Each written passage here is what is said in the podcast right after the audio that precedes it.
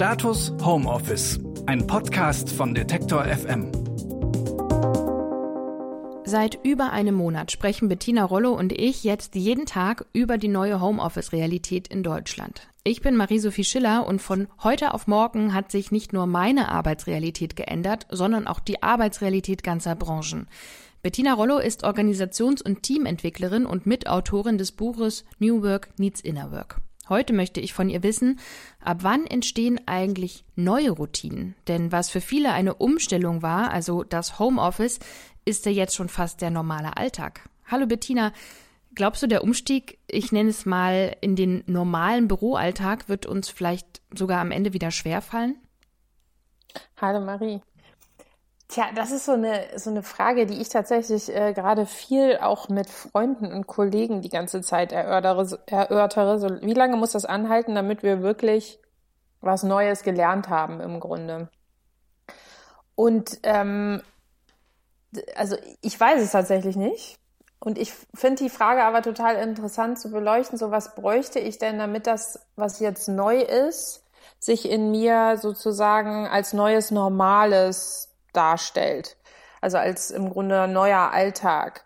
Und ich finde, das Erste, was mir gerade auffällt, auch bei mir selber, aber auch in Gesprächen mit äh, Teams und Klienten, ist, dass wir, wir schon alle vielleicht manchmal, und das merkt man so in der Art und Weise, wie wir Dinge formulieren, so eine Tendenz hat, dass als würden wir noch wieder darauf warten, dass wir, nachdem das äh, der Lockdown und Social Distancing sich wieder verändert oder vielleicht ganz aufhört, wieder zum Alten, wie es vorher war, zurückgehen können. Hm. Ja, das heißt, dann, dann sind wir jetzt gerade irgendwie in dem, in den ganzen neuen Erfahrungen, die wir machen, wie Homeoffice. Auf einmal sind wir alle irgendwie in der Lage, dezentral und digital zusammenzuarbeiten. Halten wir das aber in uns wie so eine Erfahrung von einem Ausnahmezustand. Und damit hat es gar nicht so die Chance, sich einfach so in einem durchzusetzen als was Neues Normales. Also die Frage ist im Grunde, was brauche ich denn eigentlich auch gerade für eine innere Haltung, um die neuen Erfahrungen, die wir machen, zu verarbeiten damit sie sich in mir als neue Kompetenz, als neue innere Wertehaltung ähm, überhaupt abbilden können. Und ich glaube, da ist jetzt erstmal so der erste Schritt, mir bewusst zu machen, dass wir alle nicht wissen, wie es nach dem Lockdown aussehen wird und so eine gewisse Offenheit, vielleicht auch eine neugierige Offenheit dafür zu halten, dass es danach erstmal ganz anders sein kann. Und das mhm. schafft dann in mir den Raum, dass wirklich eine neue Erfahrung sich als neue Referenz in mir abbilden kann. Also, dass ich zum Beispiel die Erfahrung mache, und ich glaube, das wäre jetzt so eine Hypothese, die ich hätte, dass in diesem dezentralen Arbeiten auf einmal deutlicher wird, dass man sich ja auch gut organisieren kann und ähnlich oder vielleicht sogar genau oder sogar mehr effizient und produktiv ist, aber gleichzeitig viel, viel selbstbestimmter, selbstverantwortlicher und selbstorganisierter unterwegs ist. Und dass ich mir vorstellen könnte, wenn Teams das jetzt über einen längeren Zeitraum erfahren haben und vielleicht auch das Ganze immer mal wieder für sich reflektieren, was sie da lernen, dass sich das als neuer Standard, also auch vielleicht als neuer Wunsch in einem abbildet. Und wenn man dann zurückkäme in das, wie es vorher war, was dann vielleicht ein bisschen strukturierter und dadurch ein bisschen vorgegebener äh, ist, dass ich dann merke, hm, das passt jetzt aber gar nicht mehr zu mir. Das heißt, lohnt es sich, so eine Art kleines Tagebuch zu führen oder so eine Liste zu führen? Was klappt jetzt eigentlich vielleicht sogar manchmal besser als vorher? Was, was könnte man, also an was könnte man festhalten? Was möchte man äh, weiter so umsetzen, auch wenn sich die Phasen wieder ändern? Ja, absolut. Also einmal ist es, glaube ich, gut für sich individuell mal zu schauen, so was mache ich denn gerade für Erfahrungen und wo verhalte ich mich anders, wo habe ich jetzt auch schon was Neues gelernt? Und sei es, ich habe vielleicht ein paar neue Tools gerade gelernt zu nutzen, aber vielleicht habe ich ja auch gemerkt, ich habe es geschafft, also ich, ich organisiere mich einfach gerade völlig anders, ich stimme mich völlig anders mit meinen Kollegen ab, wir haben eine ganz andere Art von Dialog miteinander, wir haben eine ganz andere Art von Entscheidungsfindung und so weiter. Also das für sich nochmal explizit zu machen und dann ist es natürlich super, wenn man das im Team auch noch macht. Also was ich gerade viel irgendwie äh, mit Teams äh, mache, sind so Retro-Perspektiven zu sagen, also genau die Fragen, die du gerade gestellt hast.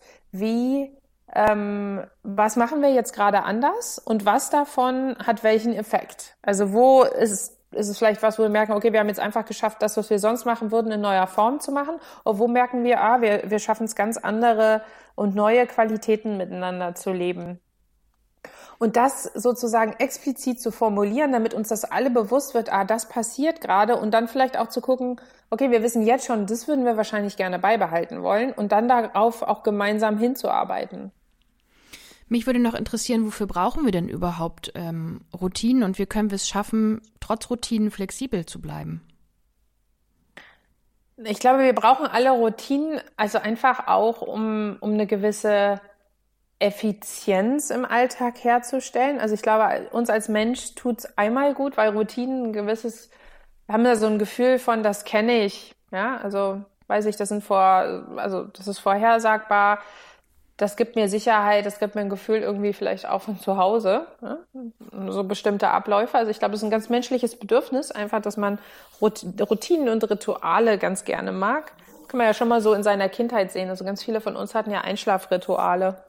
Ja, das ist einfach eine Unterstützung und die auch entspannungsfördernd einfach ist. Und dann gleichzeitig braucht es aber natürlich immer so diese innere Abwägung, wo wird die Routine aber so ein bisschen auch zu meiner Begrenzung also weil Routinen entstehen ja immer in bestimmten Momenten und das ist das, was wir ja gerade mit der Retrospektive mal besprochen haben.